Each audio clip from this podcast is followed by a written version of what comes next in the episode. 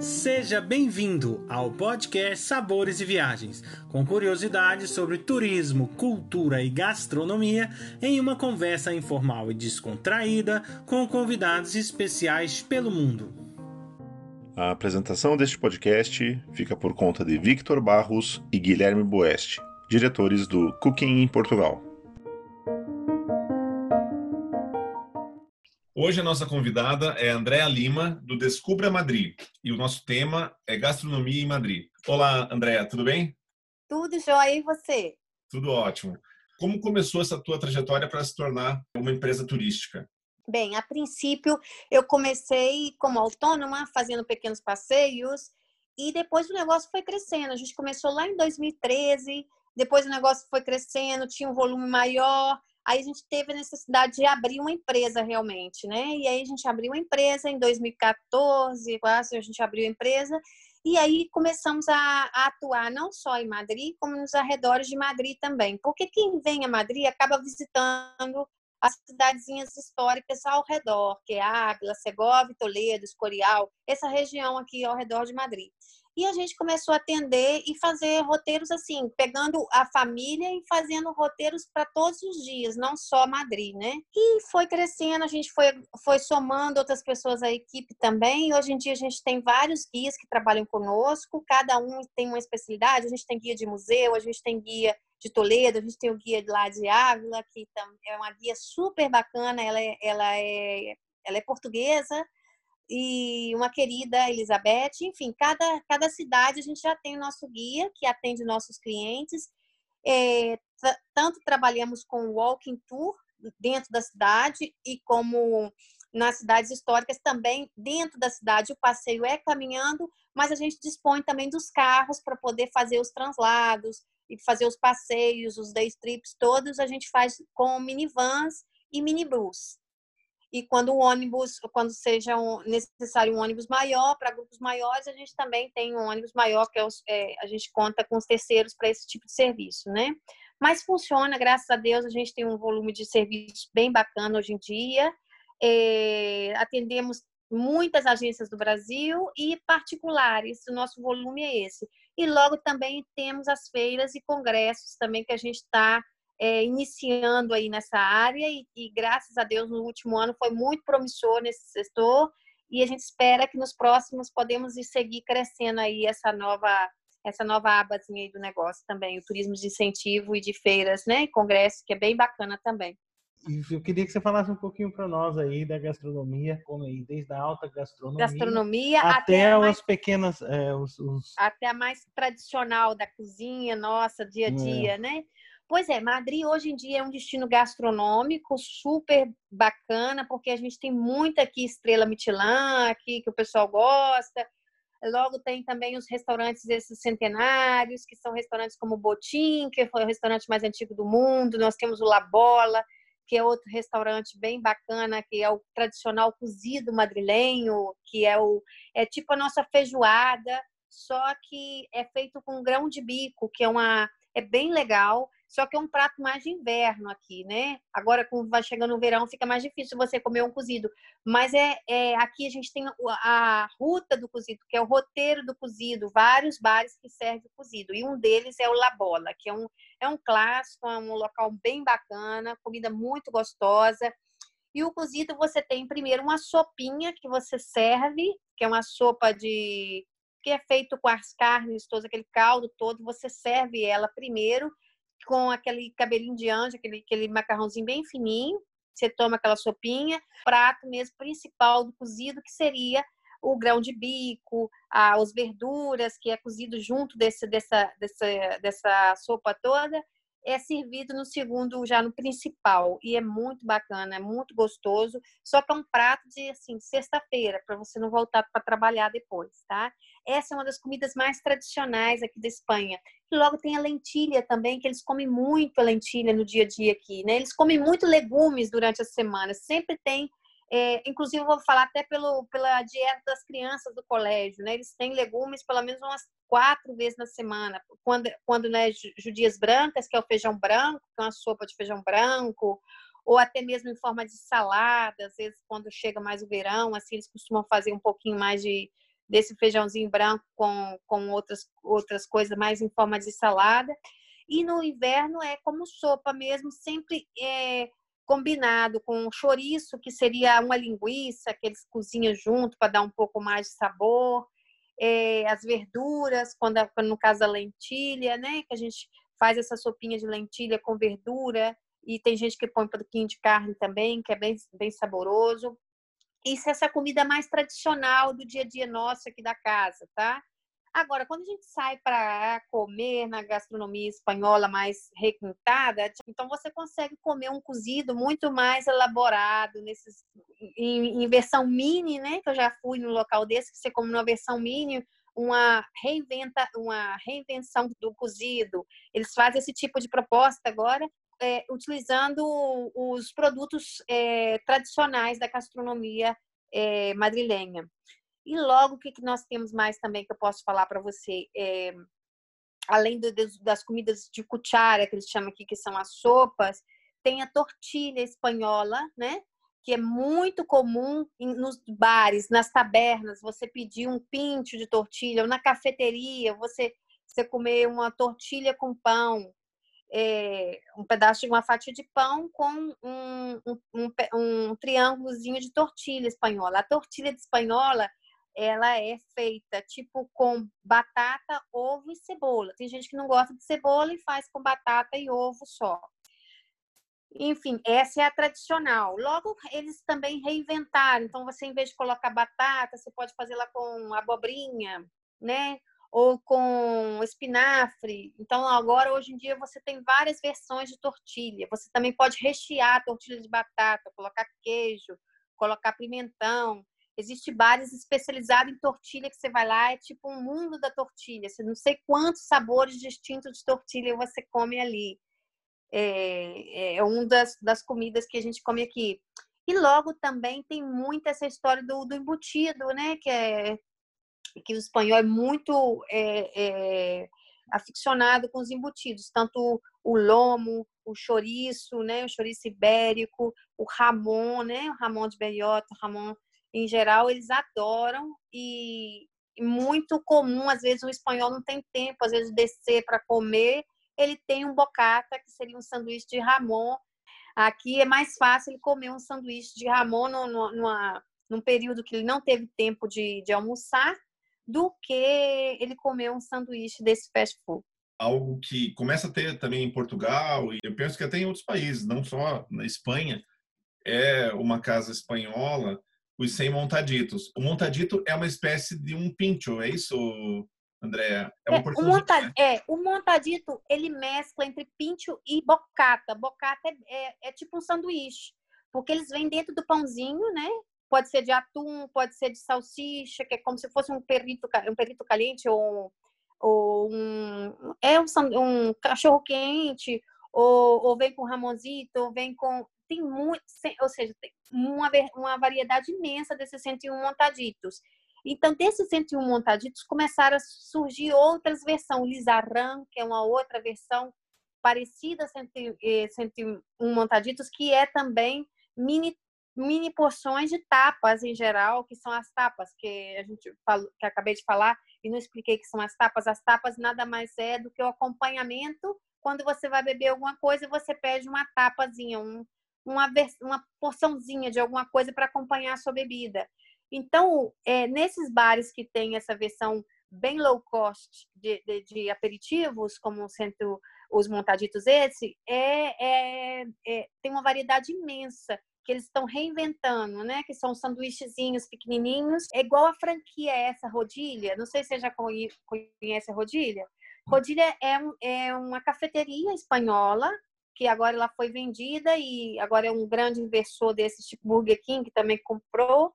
Mas a tradição dela é de sanduíche frio, de pão de forma, que você tem um sanduíche de atum, tem um sanduíche de foie, eu tenho assim, tem várias coisas de diferente ali dentro da, de, de sanduíches, com vinho do Porto, tem um sanduíche de vinho do Porto com nozes, que é uma delícia todos frios. Então, para o brasileiro que gosta de uma coisa mais saudável, que não é aquela coisa é, muito é, frita nem nada, Eles gostam muito. O brasileiro, quando está aqui de passeio e quer fazer um lanche, eles adoram essa, essa franquia que é de sanduíche mais natural, você está entendendo? É, e tem por toda a esquina, qualquer esquina você encontra um rodízio. Um pão, uma tostada, que é um pãozinho à barrita, né? Tostada, ou com, com manteiga e, e geleia, ou com azeite e tomate que o pessoal é muito comum tomar também o café da manhã aqui, mais salgado, com azeite e tomate. Eu sei que não é, não é das cidades mais próximas aqui de Portugal, mas como nós estamos falando aí de, de proximidades e similaridades, né? A questão do leitão, do polvo, até os pratos bem nortenhos aqui, né? Que é daqui do norte de Portugal, como as tripas à moda do Porto, o cozido à portuguesa, são coisas que quando você vai aí você encontra, dependendo do restaurante. Se você for em restaurantes bem típicos, né? Você encontra até o leitão, por exemplo, se encontra aí. É, o leitão é muito típico, porque o leitão é, é uma comida muito tradicional aqui de Madrid. No Botim, por exemplo, o prato típico é o leitão assado com batata, no fogão de lenha, tá? Os, esses restaurantes centenários, a maioria das comidas é no fogão de lenha.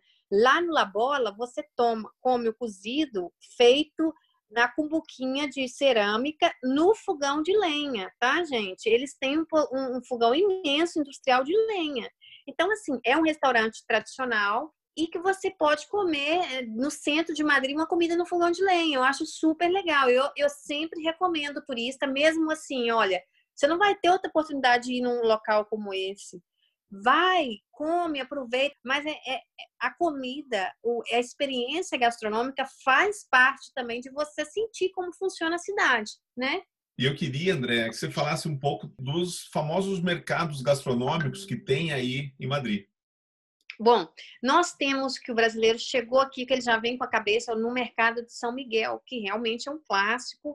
É o local onde tem vários postinhos, vários quiosquezinhos servindo vários tipos de tapa. Lá você encontra um quiosque só de queijo, outro quiosque só de embutido, outro quiosque só de, de peixe, outro quiosque só de fruta, outro quiosque só de tartar, outro quiosque só de comida japonesa. Você vai falar comida japonesa? É, mas é porque é tão multicultural hoje em dia o turismo aqui e o turismo japonês é tão intenso em Madrid né? Então eles têm um quiosque lá de japonês mesmo. E logo tem, você pode comer um prato de paella lá, apesar de não ser a melhor paella, mas se você não vai ter tempo de ir num local específico de paella, lá no mercado de São Miguel você come uma paella, você tem é, empanada também, você tem duas cafeterias, você tem é, uma pasteleria muito tradicional lá dentro, você tem os Rockefeller que abriu lá, agora é, o Rockefeller foi o número um no mundo em termos de restaurante, né?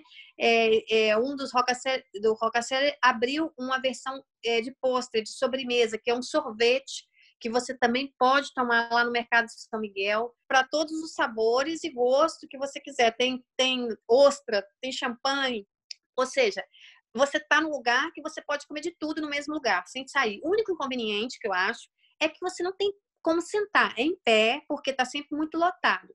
Além do mercado de São Miguel, nós temos outros mercados muito similares também nos, nos no centro mesmo, tipo assim, lá no bairro de Malasanha, nós temos o São Ildefonso. E tem também, lá em Chueca, nós temos o mercado de São, São Antônio, que, que eu também gosto bastante de São Antônio. Eu até prefiro o de São Antônio do que o de São Miguel. Por quê? É mais local. O de São Miguel, hoje em dia, está muito turístico. Então, os preços aumentaram muito e é muito cheio, então às vezes você não consegue, é, é, é muito difícil até para ser atendido. Assim, mas eu passo pelo São Miguel a diário, então para mim é muito comum estar lá, né? Então, assim, quando eu vou no São, quando eu vou sair, eu quero um lugar mais, mais é, fora do meu dia a dia. Eu vou no São Antônio.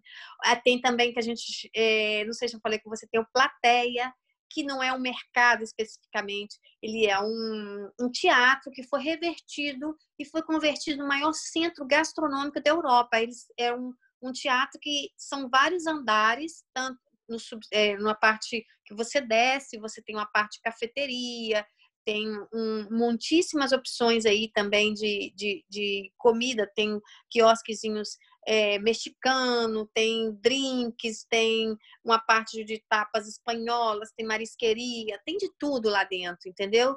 E ao mesmo tempo tem uma coisa que o brasileiro gosta, tem música ao vivo. Que o brasileiro procura um local onde tem música ao vivo. Ele adora isso.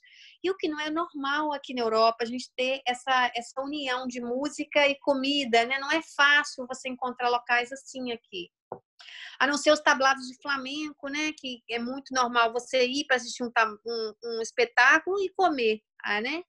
É, é, então aí é onde você tem música e comida, mas é, não é fácil você ir no restaurante e ter uma música ambiente tocando. E mercados assim, você comprar peixes frescos, porque a gente que gosta de gastronomia, né, a gente acaba também querendo conhecer é um mercado a matéria-prima. Né? Fala um pouquinho para nós desses. É, e tem muita tradição do comprar no mercado ainda aqui, tá? Não só no mercado, como também aquele aquele mercado de rua, né, tradicional que a gente tem no Brasil também, aquela feira quem, não, quem nunca comeu um pastel de feira? Não, não sei na sua região se tinha pastel de feira, mas na minha tinha, com caldo de cana, não? Então, é, aqui temos o mercado, no meu bairro tem, no bairro da minha sogra tem. Isso cada dia da semana acontece num bairro, que normalmente é aqueles feirantes que vêm, montam barraquinho, aí você compra o tomate, que o pessoal traz lá da horta dele vem vender. Então tem muito essa tradição aqui. E esses mercados que você falou, já tem um, um, é, vários mercados também, mas os do centro acaba sendo convertido e revertido, que era exatamente esse tipo de mercado, eles estão sendo revertidos em mercado gastronômico. Por exemplo, no centro de Madrid tem um mercado Barceló que ele tem essas duas, essas duas versões.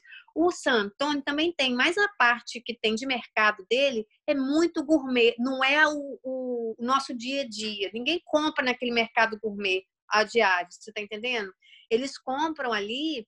É, é, quem está passeando como turista e passa e vê aquela coisa, aquela fruta tão linda assim, o que não é o habitual, você vê em todos os mercados aquela fruta maravilhosa, né? Aquela fruta até parece que foi é, é, passado cera nela, de tão brilhosa que ela estava. O mercado normal é, é aquele mercado que você chega, pode escolher a fruta, o rapaz pega para você e tudo, mas é, é, não é tão brilhoso como o que a gente vê no São Antônio. Então, esses mercados que você viu, que ainda tem, que tem o peixe, que tem a, a, a couve, que tem lá a verdura toda exposta, por exemplo, na, na Praça da Cevada, lá em, na La Latina, também tem um muito tradicional que não perdeu ainda o, o espírito dele de mercado. Então, lá, é, lá no centrão mesmo, na é. Praça da Latina, né? Que é um clássico também. E aí é, é, um mercado de toda a vida, ou seja, eu acho que desde que existe Madrid, existe isso aí.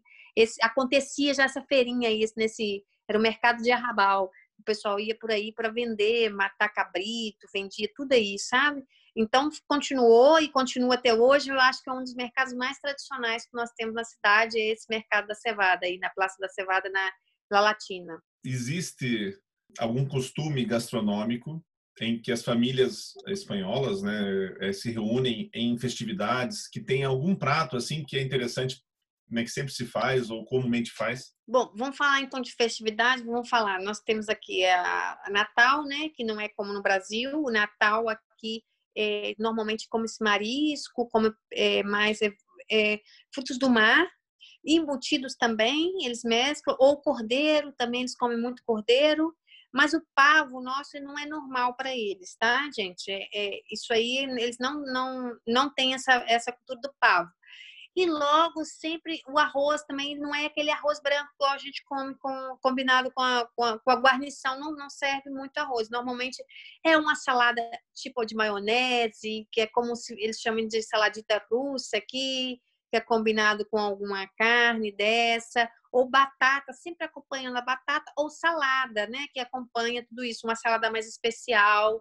É, mas isso, e, ou uma sopa de marisco, isso no, na, no período de Natal. É, Réveillon também, ou se você come marisco, você acaba comendo carne. Eles dividem. Vamos comer marisco no Natal e carne na, na no, no Réveillon. Ou vice-versa, pode alterar. Come carne no Natal e depois é, marisco no Réveillon. Ou só embutido, só de picar, coisas pequenas, assim como é, embutidos ou empanadilha. Assim, a empanadilha é como se fosse um pastelzinho assado, recheado com alguma coisa, que é como pisto, o pisto que eles comem muito aqui, que seria que a gente não tem essa receita no Brasil, mas que eu acho uma receita deliciosa. Não sei se em Portugal vocês têm, que é, é, é pimentão, cebola e abobrinha é, refogado com tomate triturado. Então fica aquele, aquela, aquele é, refogadozinho, né? E normalmente se come. Eu adoro pisto acompanhado do ovo frito. Eu adoro. Eu acho aqui como é, quando eu normalmente que eu peço pisto, eu peço sempre peço, normalmente vem pisto com peixe, eu peço acompanhado com ovo frito. Eu acho uma combinação perfeita. E indo um pouquinho para os doces, né? Aquele churro, ah. a gente vai para o café, não, não, a gente não deixa de tomar aquele churro, comer Ai, churros e tomar o, o chocolate quente, né? É, uma coisa típica de Madrid, que não é assim, até você vai em outra cidade, você vai ver os churros com chocolate, mas o churros de chocolate é muito madrilenho, você tá entendendo? É uma coisa bem específica de Madrid, até por pelo frio, né? Porque Madrid é uma, tá, a gente está numa, numa altitude maior do que as, muitas outras cidades da Espanha. Enfim, é, é, um, é um período de muito tempo de inverno. Nós temos praticamente oito meses de inverno e três meses de inferno aqui, de calor. Então, é, esses oito meses, ou seja, agora a gente está na primavera, mas é, tem dias que está bastante frio ainda, não está aquele de você tirar e de camisetinha, não. E de, daí você já passa desse, desse de sair de manga comprida, aí de camiseta com alça, porque é de um dia para outro começa aquele calorão. Então, o churros com chocolate, ele, ele tem uma trajetória longa durante o ano que é possível você consumir, tá? É, e principalmente no final do ano, é, período de muito inverno, a gente consome muito churros com chocolate. E o chocolate não é esse chocolate quente que a gente tem no Brasil, não, gente.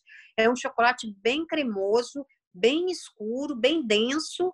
É, parece chocolate derretido. A barra de chocolate derre... parece a barra de chocolate derretida. E, e, alguns têm meio amargo, não é aquele chocolate muito doce, é um chocolate um pouquinho, com pouco açúcar, que você sente o sabor do chocolate mesmo. E os churros não é aqueles churros que a gente come é, é, recheado, não. Os churros é tipo um bolinho de chuva, aquela massa fininha, sequinha, com um pouquinho de açúcar que eles colocam por cima, uma massa bem sequinha, que forma, às vezes faz em forma de oito, assim, ou em forma, em forma de uma, de um, de uma gota, assim, né? Costuma ser em forma de gota. E aí é muito tradicional, há vários locais de Madrid que você pode sentar e comer um churros com chocolate, apesar do clássico ser a São Finesa ali no centro de Madrid, mas em vários locais você pode comer um churros com chocolate aqui no centro. E que mais doces que eu posso falar? Ah, e logo eles comem muita rosquinha, eles comem uma rosquinha, é, que é uma rosquinha frita com, com açúcar e canela, é muito comum também que eles comem. E logo temos também os mantecados, que é, um, é umas coisas que até desmancha na boca, assim, que é um que a gente toma muito com café. E outra coisa que também come é os miguelitos, que são as massas folhadas, assim, que tem uns recheios de creme, né? Um, sempre tem um recheinhozinho assim. Então, isso é muito comum é, você parar nas paradas de, de viagem e ter aquelas caixinhas para você levar é, para casa, que são as paradas de, de, de, de viagem, quando a gente está viajando dentro de Espanha mesmo, né? São os docinhos típicos que você compra para o madrilenho é também algo muito importante o ramon assim eles consomem no dia a dia mesmo ou é algo mais turístico o espanhol consome muito e nós temos várias é, espécies de Ramon, vamos colocar assim, né? Várias qualidades distintas de Ramon. Dentro do Museu do Ramon, você tem uma infinidade imensa do que você pode escolher. Logo, tem o próprio madrilenho, ele reconhece quando o Ramon é para sanduíche e quando o Ramon ele é mais é, fino, mais para você degustar com um vinhozinho, né? É, então, é, eles é muito habitual ele, eles comprarem um corte específico para comer de sanduíche e outro mais para servir quando vem alguém em casa. Deixa eu te fazer uma pergunta, mais por curiosidade mesmo, porque para mim é um dos melhores lugares que se tem para comer e eu gosto de comer bastante. Com essa rica gastronomia, ou seja, tem, né, tem se de todos os gostos para todos os tipos, né? Mas eles apreciam outros tipos de de gastronomia, ah, não, ah, não, não, só a deles, né? O espanhol em é, si, o espanhol, o espanhol ele é. não é muito aberto para provar, não, tá, gente?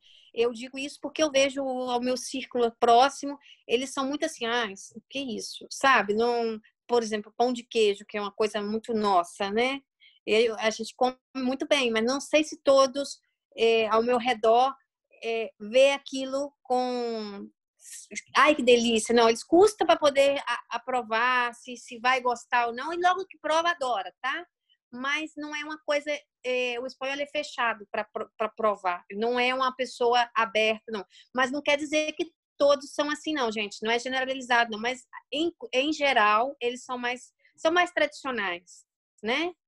É, mas, por exemplo, dentro do mercado de São Miguel, que tem esse mercado, é, essa, esse postinho aí, igual a gente falou, é, japonês, eu acho que tem a tendência, a geração mais nova é mais aberta para isso, né? Mas tendo em conta que grande parte da população espanhola é de idade mais avançada.